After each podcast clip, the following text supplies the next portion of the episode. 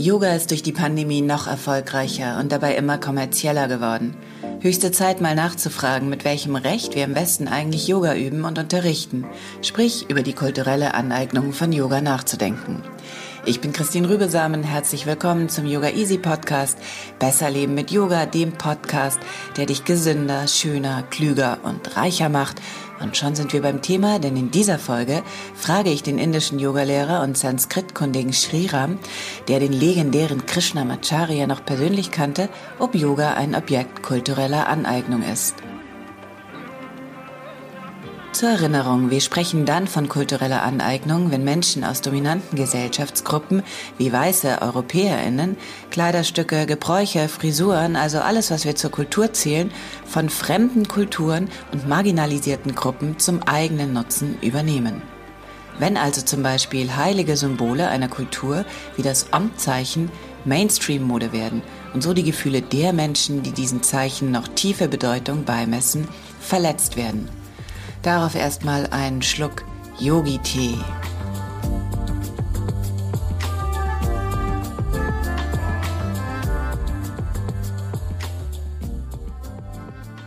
Sriram, du hast 1977 in Chennai, in deiner Heimatstadt, angefangen, Yoga zu lernen bei Desi Kashar und auch sogar noch Gelegenheit gehabt, bei seinem Vater Gruppenunterricht zu nehmen, bei Krishna Macharya selbst. Seit 1988 arbeitest du überall auf der Welt, auch in Deutschland, als Yogalehrer und bist für viele von uns ein wirklich wichtiges Verbindungsglied zwischen Indien und Deutschland. Erstmal super, dass wir auf Deutsch reden können. Also mein äh, Hindi ist recht eingerostet. Und außerdem liebe ich dein Deutsch. Das muss man nämlich sagen. Du benutzt herrliche Worte, sowas wie verdrießlich und eroberungsgeil. In welcher Sprache sprichst du eigentlich am liebsten über Yoga? Äh, wahrscheinlich in, äh, inzwischen einem, ein Gemisch aus Tamil, meiner Muttersprache, und äh, Englisch und Deutsch sogar. Und natürlich Sanskrit-Begriffe fließen immer da mit rein. Und das hat ähm. damit zu tun, dass auch Deutsch schon ein paar äh, recht ungewöhnliche und schöne Begriffe hat, die manche Ideen des, äh, des Yoga äh, toll wiedergeben. Ja? Viel besser als, sagen wir mal, in Englisch zum Beispiel. Da kommen wir gleich noch dazu, wenn wir über dein neues Buch reden. Ähm, erstmal muss ich sagen, du bist ein richtiger Weltbürger. Du lebst äh, ähm, in Berlin, dann im Odenwald, dann hast du Familie in England. Ich glaube, ein Sohn, soweit ich weiß. Du ja. hast außerdem noch Familie in Chennai, bist auch äh, oft genug in Indien. Wie hat denn dein, äh, deine Biografie, dein Leben in Deutschland, dein Verständnis äh, von kultureller Aneignung von Yoga geprägt? Ich war schon in Indien äh, sehr äh, stark konfrontiert mit diesem Thema, weil ich eben politisch äh, sensibilisiert war und auch der festen Meinung bin, nachdem ich auch eine englische oder katholische Schule in Indien besucht habe, äh, dass äh, Kolonialismus ein sehr wichtiges Thema, ein sehr prägendes Thema für uns Indien, in Indien ist. Zweieinhalb Jahrhunderte oder knapp drei Jahrhunderte Kolonialismus ist nicht klein. Und da hat eine massive kulturelle Veränderung stattgefunden. Und zum, zu einem großen Teil auch zum Nachteil Indiens. Und ich glaube nicht, dass es äh, unbeabsichtigt war, sondern gewollt war, dass da eine gewisse kulturelle Unterdrückung stattfand. Es ging ja nicht nur um die Entfernung von Waren, sondern auch um sozusagen um das Schaffen einer Atmosphäre, in der das alles besser klappt. Und dazu gehörte eben das Unterdrücken einer sehr starken Kultur. Und das war, nehme ich an, ein wichtiges Teil der Kolonialismusherrschaft. So insofern ist ein sensibles Thema. Und in Deutschland, wo ich hier lebe, bin ich ein bisschen anders äh, konfrontiert worden, wo ich hier lebe und präsent bin. Und äh, ich sehe das natürlich auch ein Teil im Bereich, das mit meinem Leben, mit meinem Tun zu tun hat, nämlich Yoga. Also ein äh, Symptom ähm, kultureller äh, Aneignung ist, also vielleicht könnte man sagen, historische Ignoranz ähm, oder sagen wir mal einfach nicht wissen, sich nicht äh, interessieren Du fragst zum Beispiel, warum der Westen unbedingt an der Entstehung des modernen Yoga durch Krishnamacharya Anfang des 20. Jahrhunderts, warum will der Westen unbedingt ähm, dabei gewesen sein? Und äh, warum werden jetzt äh, auch teilweise Geschichten erzählt über diese Zeit, Anfang des 20. Jahrhunderts, die nicht stimmen? Lass uns das doch direkt mal aufklären. Welchen Einfluss hatten denn diese äh, viel zitierten ähm, äh, europäischen Gymnastiklehrer, die damals durch Indien zogen und äh, angeblich für diese neue Form des modernen Yogas verantwortlich sind? Indien war nie eine reine Kultur. Und dann kamen äh, in, vor fünf Jahrhunderten die Engländer oder die Europäer und dann war auch die europäische Kultur in Indien drin. So, da gibt's keine reine indische Kultur. Und das ist auch kein Problem in dem Sinne, aber es ist natürlich und es ist selbstverständlich, dass Europa, Griechenland, China, all diese Kulturen Indien beeinflusst haben. So, äh, aber trotzdem da ist etwas, was, äh, äh was in der Kolo zur kolonialen Denken gehört, dass man immer am Anfang überall da gewesen sei und dann hat man Demokratie, Humanismus, das moderne Denken, das liberale Denken alles gestiftet hätte oder stiften will und die Welt zu einem besseren Ort machen möchte. So dieses Denken, das ist von weißem Mann, also ich sage Mann, sehr klar, nicht Frau, sondern das ist ein sehr starkes Denken, das prägt dieses, äh, äh, dieses kulturelle Entwendung, würde ich sagen, ja, äh, ja, weil das Wort Appropriation heißt ja auf Deutsch übersetzt Entwendung und nicht Aneignung. Mhm. So diese Entwendung hat damit zu tun, dass man etwas wegnimmt, ja. So so, so ein Aufsehen zu erregen, so ein äh, großes Tamtam darum zu machen, dass paar äh, europäische Gymnastiklehrer vielleicht in Indien waren, vielleicht irgendwelche Einflüsse gehabt haben, das so hervorzuheben, als wäre das ein maßgeblicher Grund, warum Yoga so in Renaissance erlebt ist, einfach kulturelle Arroganz, ein fast Rassismus, würde ich sagen, ja, äh, kultureller kulturelle Rassismus, wenn man so einen Begriff überhaupt äh, verwenden kann. So, das ist schade, weil ich denke, äh, die Europäer sind mächtig und äh, äh, historisch gesehen. Und es wäre gut, wenn Sie das verstehen, dass Probleme, die, die Probleme bezüglich kultureller Aneignung, wie die Sie kreieren, kreieren, wenn Sie darüber reflektieren, weil der Frieden der Gesellschaft, der Menschheit, die so, unsere soziale Sicherheit von, für die Zukunft, all das liegt zusammen mit mehr Frieden und das, da, das liegt sehr in den Händen von Europäern. Nicht, dass sie Fried, große Friedensstifter seien, sondern dass sie aufhören, diese Art von ähm, äh, überheblichem Denken zu beenden. Du hast dich als junger Mann selber sehr äh, kritisch äh, mit äh, der Politik deines Landes Indiens auseinandergesetzt. Ja. Ähm, Du warst also äh, vermutlich, ähm, ich denke, man spürt das noch, immer so ein bisschen rebellisch. Und trotzdem ähm, äh, hast du gespürt, äh, wie eine Kultur von außen, der Westen, äh, versucht hat, die indische eigene Kultur zu unterdrücken. Und du sprachst von einem Aufdrücken einer fremden Kultur. Gibt es da Beispiele, Situationen, an die du dich erinnerst? Zu Hause war Indien und Schule war Westen. Mhm. So war mein Tag, Tag ein und Tag aus, mein Leben sozusagen äh, gespalten zwischen zwei Welten quasi. Und äh, das merken wir. Auch heute, wenn ich in Indien äh, äh, mit Freunden, Kollegen treffe, so viel Austausch findet in einer Sprache statt, die nicht die eigene Sprache ist. Und wir können gar nichts dafür. Wir reden einfach alle, sehr viele von uns steht Englisch. Wir sind sehr fit in Englisch wir fühlen uns sehr wohl und äh, sehr zu Hause in der Sprache, aber trotzdem ist es eine Sprache, die nicht unsere ist, wo wir gewisse Emotionen und gewisse Empfindungen nicht so klar ausdrücken können. Ja? Und natürlich ist es irgendwo unsere Wahl, uns davon Abschied zu nehmen. Aber wir wollen ja auch keine, ich möchte ja auch kein äh, Weltfremde oder äh, Verneiner sein oder regressiv denken, möchte ich ja auch nicht, ja. Aber wenn ich die Massen, die, die Folgen sehe davon, dass wir keine eigene, äh, zum Beispiel auch Yoga, dass es weltweit äh, sehr populär wird, aber populär wird in einer Art und Weise, wo gewisse Essenzen, die doch zu Yoga gehören, die Yoga zu das gemacht haben, was er ist, einfach wegnehmen und dann ganz neu als, ein Ware, als eine Ware oder ein Produkt oder als ein äh, Wissen darstellen. Das völlig entfremdet wie heißt es sozusagen, ähm, verpflanzt ist von seinen Wurzeln. Es geht ja nicht um Indien als ein Land oder als eine Geografie. Ich meine, wenn ich dann die Regierung in Indien denke, da ist es nur ein Horror für mich, ja, Tag, und, Tag ein und Tag aus, wenn ich an die heutige indische Regierung denke. Ja.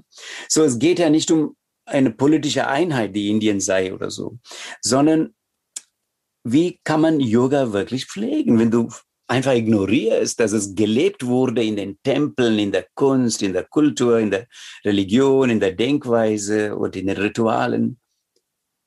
Nicht, dass wir das alles kopieren und wieder hier heute im Westen verpflanzen sollen, gar nicht.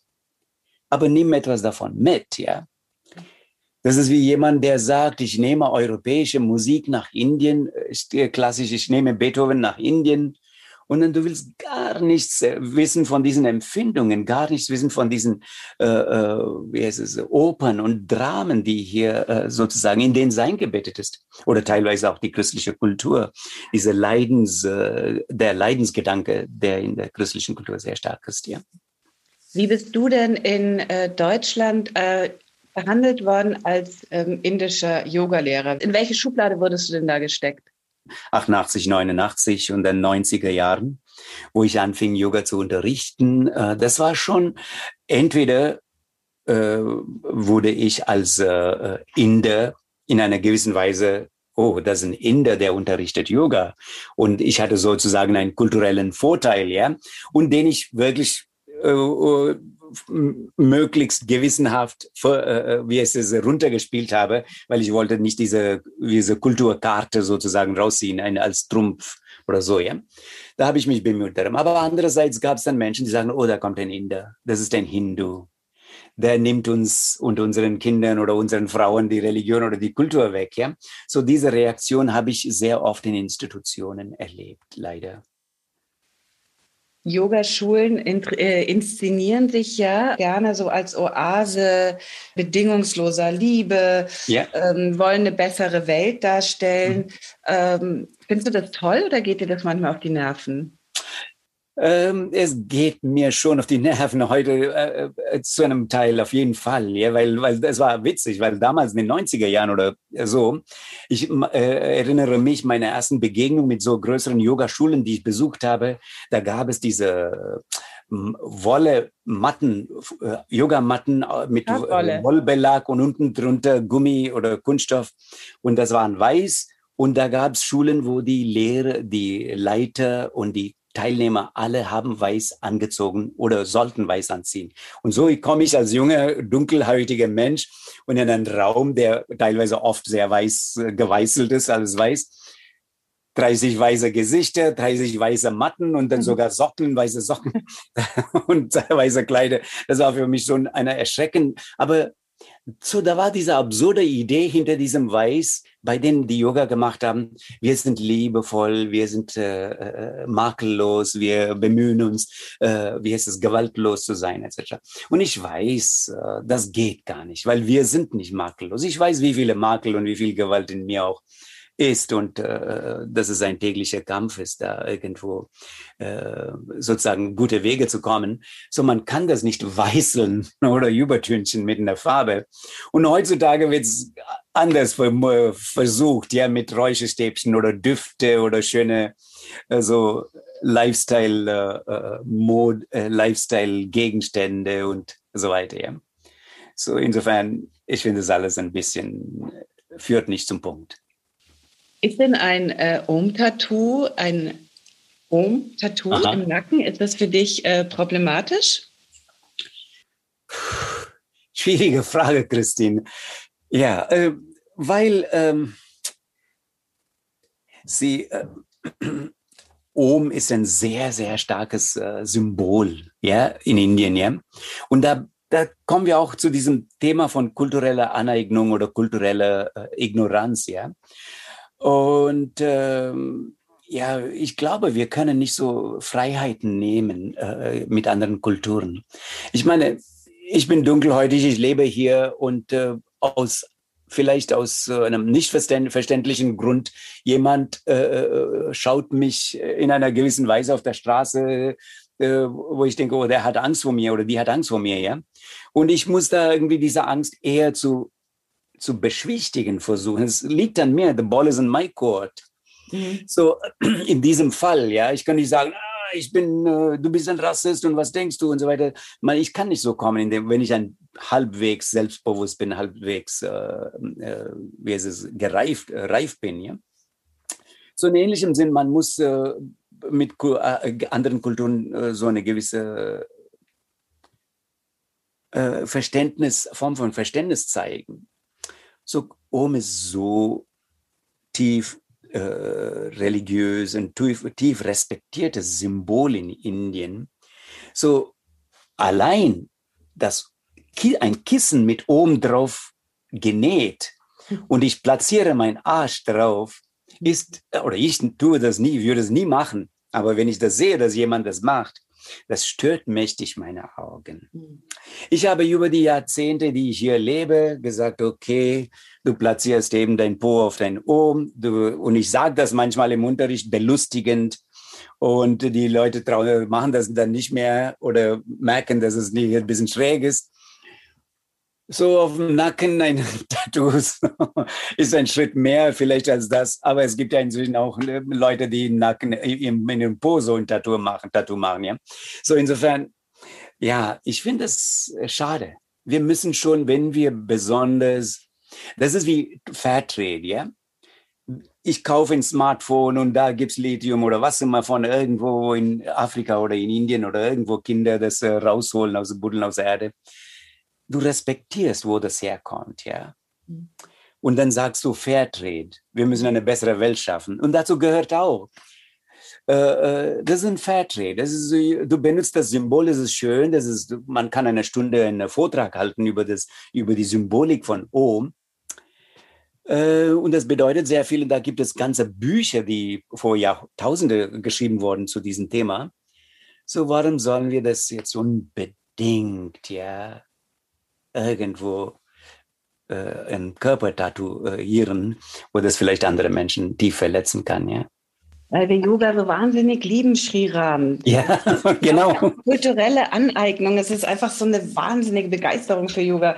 Äh, gleich dazu, ähm, du hast mir auch mal erzählt, Stimmt. dass eine Maler äh, wiederum, also vergleichbar mit einem ähm, Rosenkranz, bei einem Maler ähm, stört dich weniger und auch nicht, wenn wir, äh, was andauernd passiert, äh, Namaste sagen in Deutschland. Das dürfen wir.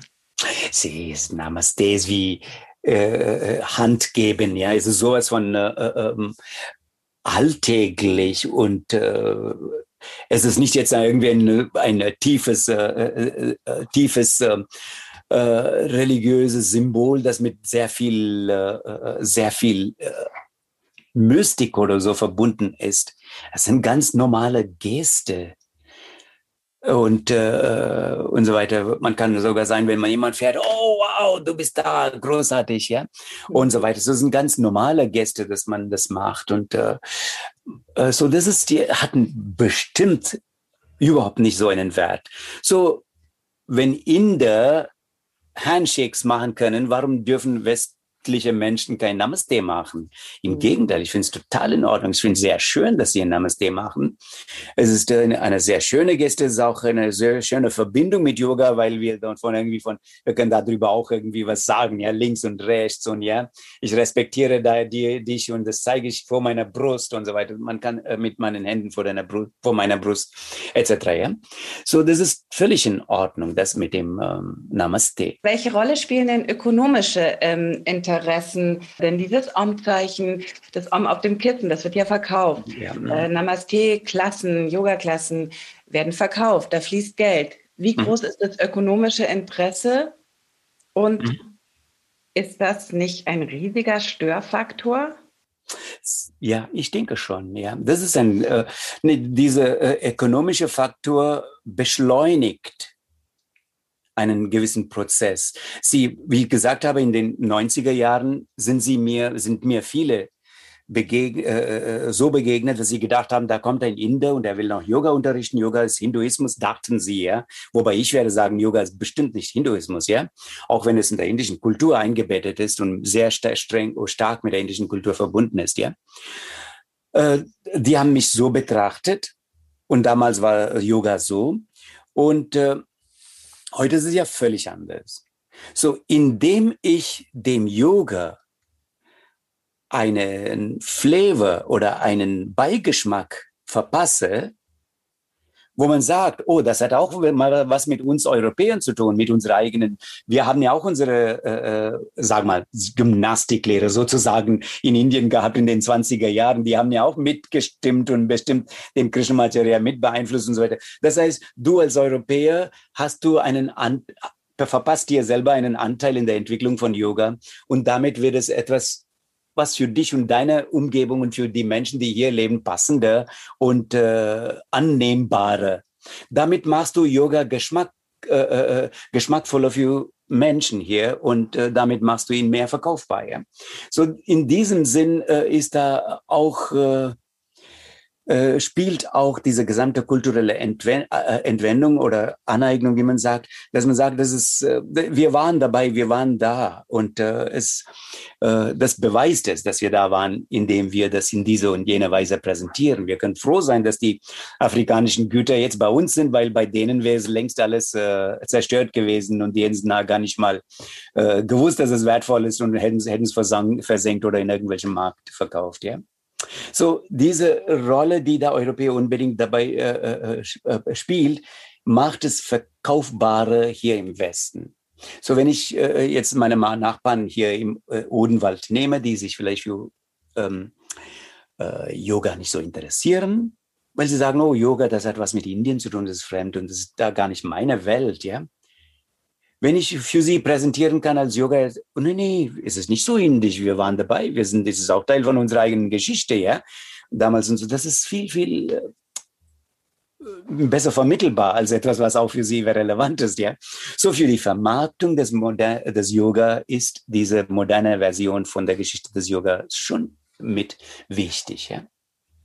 Interessant ist ja auch, dass äh, sozusagen ein Kernfaktor von Yoga äh, seine Universalität ist. Mhm. Also du hast äh, vorhin mal gesagt, so nebenbei, äh, dir, du, das macht dir Sorgen, äh, dass die Essenz des Yoga verloren geht. Ist das überhaupt möglich?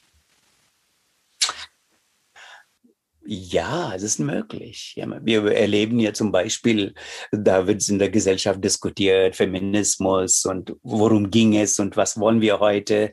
Sind wir wirklich äh, freie oder sowas? Ja, so die Essenz von so Fragen können schon untergehen in vielen, vielen Sachen. Ja, wenn man denkt, man hat die Idee von Jeans, ja, ist das ganz banales vielleicht, ja, so Arbeiter und nicht so. Und heute Jeans ist ein Zeichen von Mode und du, du ja, verstehst du, was ich meine? Ja es ist kein Zeichen von Rebellion mehr, sondern ein Zeichen von, oh, hast du die besten Jeans von der besten Marke. Mhm. So, alles kann durch eine Vermarktung seinen Sinn verlieren. So, ich glaube schon, dass Yoga definitiv seinen, Sinn, seinen Kontext verliert und äh, was ganz anderes äh, äh, wird, wenn man nicht darauf acht gibt, dass es erhalten bleibt. Das bedeutet, dass die Grenze zwischen äh, kultureller Wertschätzung mhm wie ich sie eigentlich in 100.000 Yogaschulen mir einbilde, äh, vorgefunden zu haben in, in, den letzten 20 Jahren, dass diese Grenze zwischen kultureller Wertschätzung und kultureller Entwendung eine subtile ist und man muss genau hinschauen. Oh, äh, Christine, ich möchte äh, auch als Inder und auch als Inder, der hier im Westen lebt, möchte ich wirklich klarstellen. Ich meine, ich finde selber äh, oder mir begegnet hier im Westen sehr, sehr viel und fantastische Wertschätzung gegenüber dem Yoga, ja, oder auch gegenüber der Kult, äh, der, deren Geschichte, äh, dessen Geschichte oder oder äh, oder dessen kulturellen Hintergrund Indiens etc. Ja? So, ich möchte das nicht in Zweifel äh, stellen, überhaupt nicht. Im Gegenteil, ja. Ich finde, da gibt es schon diese sehr starke Wertschätzung und ähm, und äh, wir sind aber nicht an einem Punkt gekommen, wo wir das über Bord werfen können und Yoga zu einem Phänomen, dass man äh, oder zu einer Technik, die sagen mal theoretisch auch in einer äh, in einer Fitnessstudio oder in Spa und vor allem in Fitnessstudio und Spa so unterrichtet werden kann, ja. Diese Tendenz kann steigen, könnte steigen. Und da sehe ich schon ein bisschen, da sehe ich schon ein Problem und deshalb sage ich das alles. Aber auch für die Menschen, die diese kulturelle Wertschätzung zeigen, das bedeutet noch lange nicht, dass du durch deine kulturelle Wertschätzung äh, äh, nicht indem du etwas anhimmelst, sondern wirklich äh, äh, das zeigst. Das ist etwas Komplexes, ja. Und da glaube ich, dass ähm, ein Gefühl für indische Kultur, indische Kunst und indische äh, äh, ja, indische Religion, das Problem ist, Religion und Kultur sind in Indien untrennbar anders als vielleicht Christentum und äh, abendländliche Kultur. Ja? So, ähm, äh, auf jeden Fall ein bisschen äh, Gefühl dafür macht es sehr, sehr äh, bunter und voller und tiefer. Ja? So, was ist zum Beispiel die Idee von Hingabe und Loslassen? Das ist diese Idee so anders im Verständnis vielleicht von der von Indien, aus dem der Yoga kommt, als wie wir vielleicht Hingabe und das Loslassen äh, verstehen würden aus äh, der abendländlichen Kultur oder aus einer christlich geprägten Kultur. So auch hier ist es wichtig. Ja, also dann sind wir jetzt eigentlich schon mittendrin im zweiten Teil. Loslassen, du hast völlig recht. Das äh, ist eigentlich bei uns, verstehen wir jetzt so mit Marie Kondo, einfach den Kleiderschrank mal ausmisten Mhm. Und vielleicht gibt es doch noch eine etwas tiefere Bedeutung. Lass uns jetzt über dein neues Buch sprechen. Das ist mhm. ein wunderbares Buch, das du ganz bescheiden äh, als Ergänzung bezeichnest äh, zu deiner ähm, Übersetzung der Yoga Sutra, die schon ähm, ein paar Jahre alt ist, ohne die eigentlich keinen Yoga-Lehrer überleben kann, keine Yoga-Lehrerin überleben kann. Ähm, dieses Buch, was du jetzt geschrieben hast, das kann aber auch äh, wunderbar für sich selber äh, existieren und für sich genommen gelesen werden. Es heißt Ashtanga Yoga und du räumst als erstes mit einem Missverständnis auf. Es geht hier nämlich nicht um die Yoga Ashtanga Methode, die Patabi Choice äh, erfunden hat, äh, Mitte letzten Jahrhunderts, sondern um nicht weniger als einen, als einen ähm, uralten, legendären Leitfaden ähm, zur Selbstverwirklichung oder wie du sagst, Persönlichkeitsentwicklung.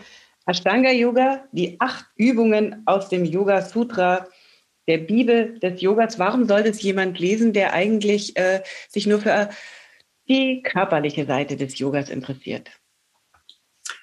Bleiben wir bei dieser Frage von körperlicher Seite des Yoga. Äh, Sie, wenn ich äh, Sport oder andere Fitnessübungsformen äh, betreibe, dann habe ich gewisse Ziele, was mit dem Körper geschehen soll oder was ich geistig dadurch erlangen soll. So im Kontext von Yoga, die Körperübungen, das Ziel ist sehr klar gesetzt. Das Ziel ist, in einen Körper hineinzukommen, in äh, in, einem, in eine Körperhaltung hineinzukommen, in der man widerstandsfähig ist, stabil ist, resilient ist und äh, gelassen beziehungsweise losgelöst oder wie immer, ja, wenn man das sehr, äh, wie es ist, äh, groß ausführt, ja.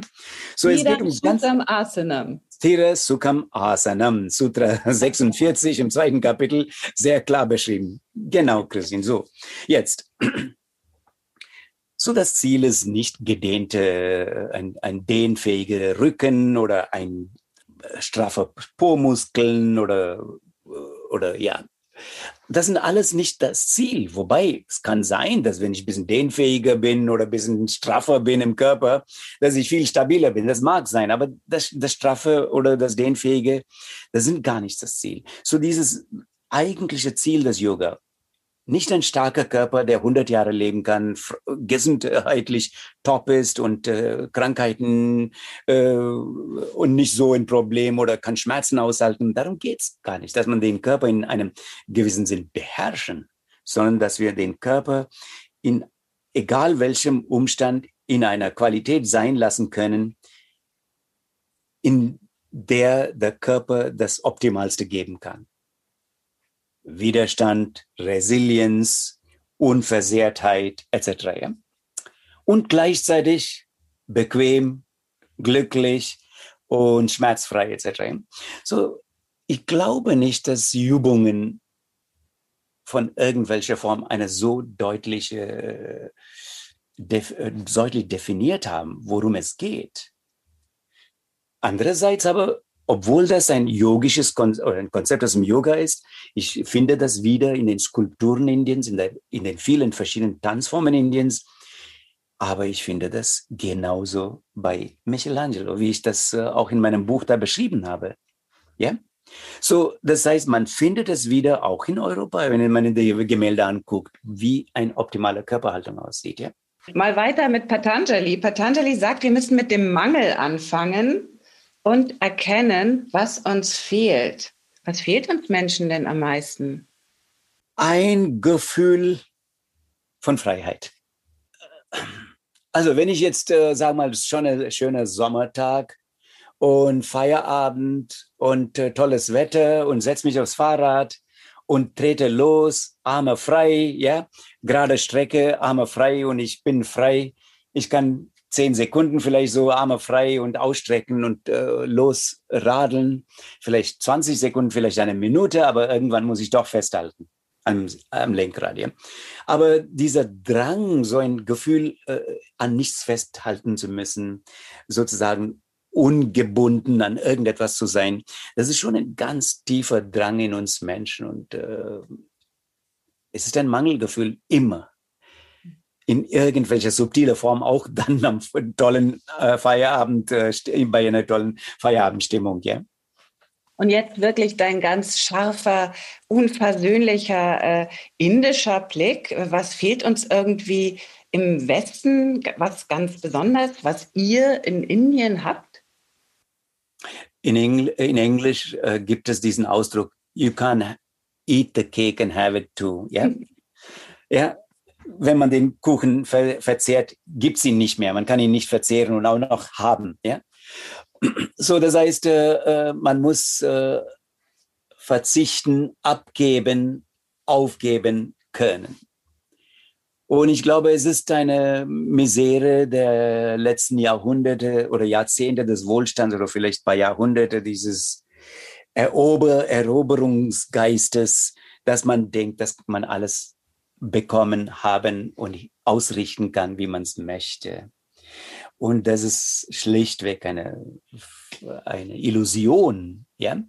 Und diese Illusion jagt schon äh, das Denken äh, hier oder prägt schon das Denken hier, glaube ich, ein, äh, äh, zu einem großen Teil.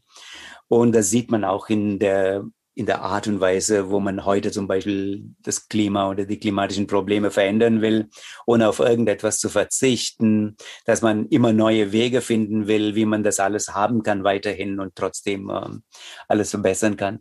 So diese, ich glaube, äh, im, so wie ich Europa erlebe, das ist so eine allgemein verbreitete Haltung und da sehe ich, dass äh, dass nicht nur, dass es nicht geht, ich weiß, dass es in Indien zumindest heute noch nicht so ist. Ja? Das ist etwas, was mich äh, als sehr starken Unterschied ähm, ähm, einfällt. Und das Zweite ist, obwohl man sagt, die, europäische, äh, die Europäer seien ähm, Individualisten, ich würde sagen, die Europäer sind weniger Individu wenig Individualisten, sie sind eher sie denken in Gruppen, sie denken in Scharen und die Inder sind Individualisten. Wobei ich das nicht als Pluspunkt bezeichnen möchte. Ich würde zum Beispiel andersrum sagen, ich, würde, ich glaube, die Inder sind die selbstsüchtigen, selbstsüchtigsten Kultur, zu der, gehören zur selbstsüchtigsten Kulturgruppe der Welt, ja. Das ist jetzt das heißt, eine Enttäuschung. Ja, weil oh, ich und mein Karma und mein Leben und meine Erlösung. Und das ist schon sehr im Vordergrund. Und äh, dass man, äh, das ist geprägt natürlich auch durch diese, auch, äh, das ist eine, eine Reverse Impact, ja. Oder eine, eine überraschende äh, Fehlreaktion äh, von auch Yoga, ja, mhm. wo man eigentlich für seine eigene äh, Entwicklung äh, selber äh, die Verantwortung übernimmt und dafür selber kämpft. Äh, die äh, Fehlentwicklung ist, dass man dann selber meint, dass man alles kann und sich gar nicht mehr um den anderen kümmert. Ja.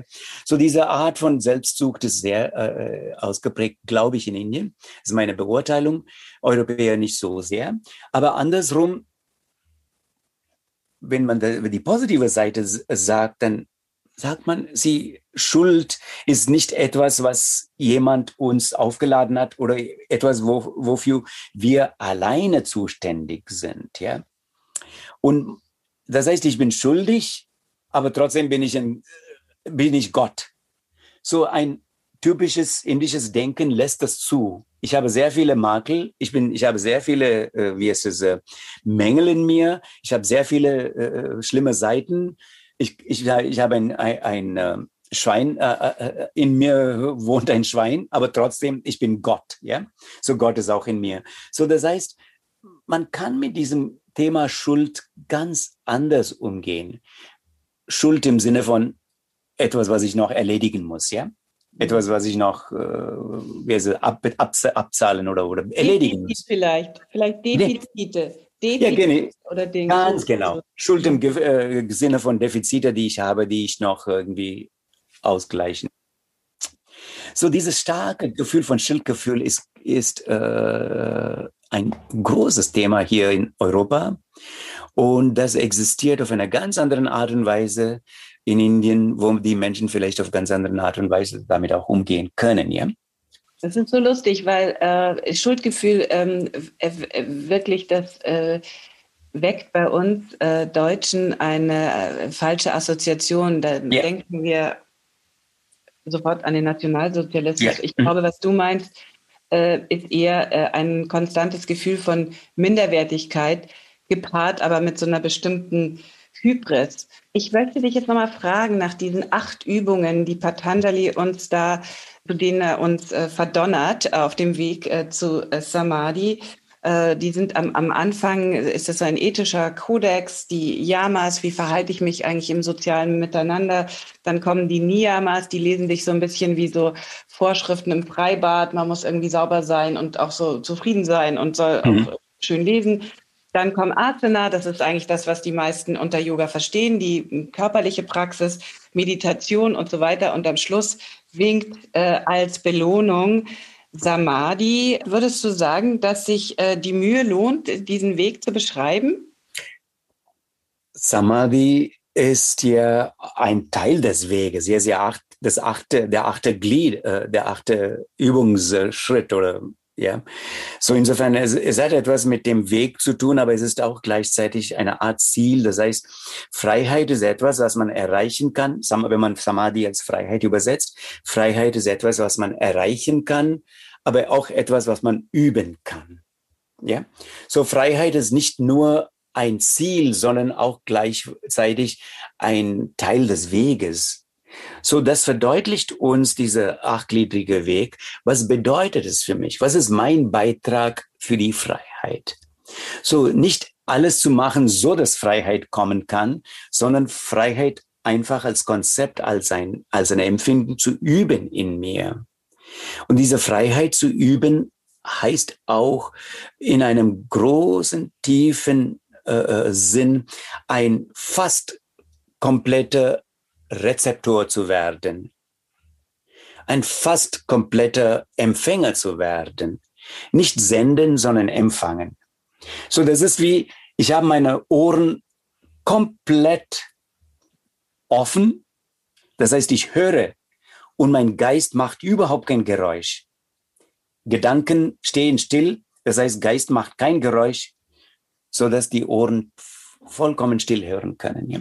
So diese Qualität des Seins, wo die Sinne, wo der Geist so still steht, um völlig einen vollkommenen Empfänger zu werden, äh, das ist etwas, was wir auch äh, durch Training, durch äh, Körpertraining, durch Atemtraining, durch Verhaltenstraining oder Einstellung, Training unserer Einstellung, inneren Einstellung üben können. Ja? Ich habe jetzt gleich an die Stasi gedacht, kein Geräusch machen und äh, alles hören. Aber ähm, mir hat gefallen, mir hat gefallen, äh, schon wieder sensationelle Übersetzung, dass du Samadhi mit Freiheit übersetzt. Mir gefällt auch, dass man äh, Samadhi sozusagen along the way auf den verschiedenen kleinen Etappen finden kann. Zum Beispiel in meiner äh, aktuellen ähm, Lieblings-Niyama, also dieser äh, zweiten Stufe Santosha Zufriedenheit, sich zufrieden geben mit ähm, sehr viel weniger, als man vielleicht denkt, man braucht. Mhm. Ja, ja, es ist, äh, Verlangen ist schon ein ähm, bodenloser Fass, wie man es auf Deutsch sagt, ja. So, es hat nie, es, äh, es wird nie aufhören. Insofern äh, so ein großes, ein tiefes Gefühl von Zufriedenheit im Sinne von, dass wir in uns diesen Frieden schließen oder in uns diesen Frieden finden, äh, wo es nicht von außen durch etwas bestätigt oder noch sozusagen äh, geschmückt werden muss. Das ist schon etwas, was wir üben können und sollten. Und ich glaube schon, dass du hast du recht, Christine. Das ist schon etwas, was dem der Idee von Samadhi sehr nahe steht. Äh, Patanjali sagt uns, sagt uns in dem Zusammenhang von, von Zufriedenheit, Santosha Anuttamas Sukhalabha. So durch Santosha gewinnen wir das wahrhaftige Glück, ja, durch Zufriedenheit, durch die tiefe Zufriedenheit. Ja. Noch eine Sutra, an die mich seit Jahren begleitet äh, und mich immer wieder ähm, irritiert, ist, äh, verzeih bitte die völlig falschen Akzente, Ahimsa Pratishtayam Tatsanidao Vairagya, Vairagyahavya, so ähnlich. Wer ähm, immer zu Gewaltlosigkeit praktiziert, in dessen Umgebung wird es keine Gewalt geben. Stimmt doch gar nicht. Äh, ich würde sagen, nein. Also so einfach ist es nicht. Dass man einfach durch seine eigene Gewaltlosigkeit andere Menschen dazu äh, eine, eine Umgebung kreiert, in der weniger Gewalt ausgeübt wird. So einfach geht es nicht. Sie in der Natur existiert Gewalt. Das ist eine Wahrheit. Wir können uns nicht blind stellen dazu, ja. Und wir sollten versuchen, von dieser naturellen Tendenz in uns bereit zu sein, bereit zu sein für Gewalt. Von dieser Tendenz sollen wir zurückschrecken, beziehungsweise sollen wir Abstand nehmen. Ja? Das ist ja die Übung. Aber die Tendenz zu Gewalt ist in uns Menschen, ist in, in der Welt, in der Natur. Und das sagt, sieht man dann vielleicht sogar in so einem Frühjahr, wo die Blumen sich oder Blüten sich äh, durchbrechen. Ja? Äh, und insofern, ähm, wir können uns bemühen, aber was passiert definitiv ist, auch wenn wir eine kleine Einheit von drei, vier Menschen, äh, die in einer Familie oder in einem anderen Unternehmen zusammen sind, wenn sich zwei Menschen streiten und diese Streitigkeit sehr stark ist, beeinflusst es die anderen zwei, auch wenn der Streit nur zwischen zwei stattfindet, dass permanent eine aggressive Stimmung oder eine, eine Stimmung, die mit Zweifel und Angst und äh, Bereitschaft zur Aggressivität etc. vorhanden ist, ja. So, es müssen nur die Eltern streiten und die zwei Kinder, sagen wir mal, sind auch äh, irgendwo aufgedreht, ja. So, natürlich, wenn du als Mutter oder als Vater, also die, die sich streiten zum Beispiel, äh, wirklich eine sehr starke Stimmung ausfährst, wo du dir bewusst bist, dass du zu dieser Gewalt beiträgst, wo du versuchst, von deiner eigenen gewaltvollen äh, Impulsen Abstand zu bekommen und irgendwie dich anders zu verhalten, dann entwaffnest du fast ein bisschen, ein Stück deinen Gegner, ja? Ein Stück entwaffnest du deinen Gegner und, äh, ähm, und damit äh, beeinflusst du auch die Kinder, die da sind, auch andere Impulse zu, äh, dass die andere Impulse bekommen. So da verändert sich schon die Stimmung. Das war eine wunderbare Definition, sehr zeitgemäß ähm, in Zeiten der Pandemie. Meine letzte Frage an dich und die große Hoffnung, äh, dass du nochmal eine Sutra für uns chantest, die uns in diesem letzten Jahr, das für viele von uns, obwohl wir in einem reichen Land leben, hart war, äh, eine Sutra, die uns auf die Beine helfen kann in schweren Zeiten, wie Udo Lindenberg singt. Gib mir einen Moment Zeit, ja? Ja. Ich nenne zwei Sutras, ja? Du Mhm. kannst hier. So, das ist eine Sutra. Hridaye Chitta Samvit. Das ist ein Sutra im dritten Kapitel, das äh, 34. Sutra. Versenke dich in dein Herzzentrum. Ja? So, was ist dieses Herzzentrum? Es ist der Ausgangspunkt von unseren Gedanken, von unseren tiefen Empfindungen, von dem, äh, von dem, was wir die Seele nen nennen. So, ist das ein reeller Punkt? Vielleicht ja, vielleicht nein, aber trotzdem, da ist ein Punkt irgendwo mitten in unserem Rumpf oder mitten in unserer Brust, die äh, ein Punkt, der sozusagen wie, also entweder sinnbildlich oder auch sogar buchstäblich, wie eine Art Ausgangspunkt zu sein scheint. So an diesem Punkt konzentriert zu sein, bedeutet, dass wir irgendwo mit uns selbst verbunden bleiben, mit unserem Wesenskern. Ich glaube, das ist sehr wichtig, dass wir ähm, da verbunden bleiben, weil das ist auch irgendwo das Zentrum oder der Punkt, der mit unserem Ursprung verbunden ist. Der kann uns zu unseren ursprünglichsten Wünschen oder Träumen oder, oder auch Ängsten führen, ja, oder aber auch zu den Hoffnungen führen. So, das ist wie ein Punkt mitten in unserem Rumpf. Man sagt Herz, das heißt irgendwo zwischen Nabel und Kehle, der Mittelpunkt zwischen Nabel und Kehle äh, oder Halsgrube. Und an diesem Punkt zu, sich zu zentrieren, ist wirklich bei sich anzukommen und in sich einen Platz zu finden, in welchem man wirklich tiefe Ruhe finden kann. Ich glaube, das ist ganz wichtig. Ja? Und äh, dann finde ich auch sehr wichtig, das war für Krishnamacharya ein ganz wichtiges Sutra, im zweiten Kapitel, das 16. Sutra. Heyam dukkhamanagatam. Lass uns dem Leid zuwenden, der bevorsteht, der noch nicht eingetreten ist. So, unsere Leide sind ganz wichtige Erfahrung, Empfindung und allzu oft, allzu intensiv beschäftigen wir uns, wenn wir uns mit Leid beschäftigen, mit dem, was gewesen ist. Im Gegenteil, Leid als Erfahrung ist bedeutend für unsere Psyche, nur weil sie uns zeigt, was kommen kann, was für Probleme entstehen können. So den Blick ein bisschen von vergangenen Leid wegzuwenden und etwas klarer zu fokussieren auf was kommen wird, wenn wir weiterhin so weitermachen, wie wir bis jetzt weitermachen.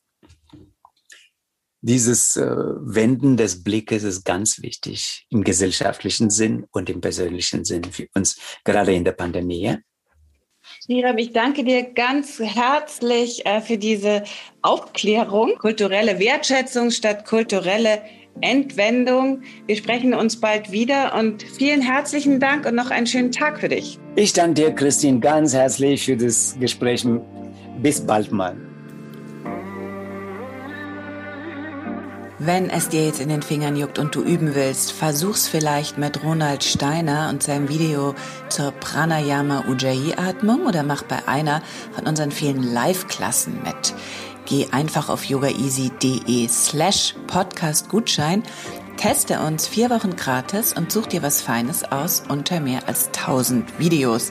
Es wäre natürlich toll, wenn du mir einen Kommentar hier hinterlässt oder einen Vorschlag, wie wir unseren Podcast besser machen können. Und damit sich das für dich auch lohnt, bekommst du von uns nochmal einen ganzen Monat Online-Yoga geschenkt, wenn du bei iTunes eine Rezension hinterlässt und uns davon einen Screenshot zusendest an support at yogaeasy.de und vergiss nicht, den Podcast zu abonnieren bei iTunes, Spotify und überall, wo es den Podcast zu hören gibt.